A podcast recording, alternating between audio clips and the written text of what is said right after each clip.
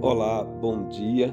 Aqui é o pastor Nathan Carvalho e este é o devocional da família Ibai, a Igreja Batista Avenida dos Estados, em Curitiba, Paraná.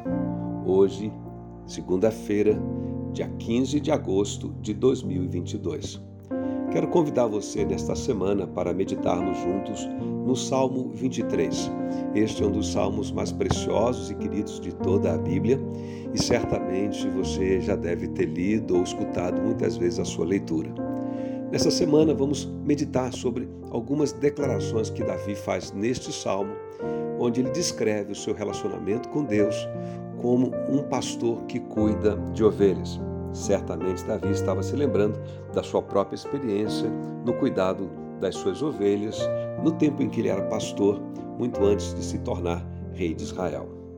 O Salmo 23 diz: O Senhor é o meu pastor, de nada terei falta.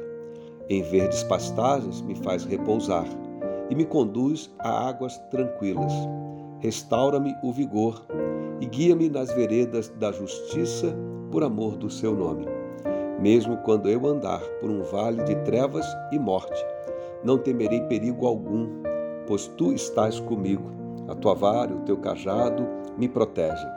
Preparas um banquete para mim à vista dos meus inimigos.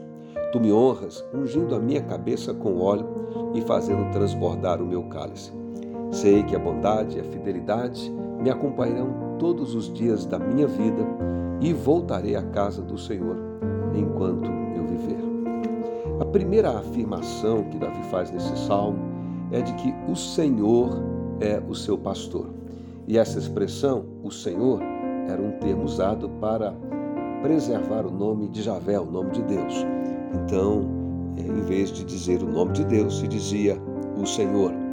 Davi, então, portanto, está dirigindo esta declaração a Deus o Pai, dizendo que diante de Deus o Pai, o Senhor, ele se sente como uma ovelha bem cuidada, uma ovelha que não sente falta de nada, mas se sente suprido pela presença do Senhor, o seu pastor.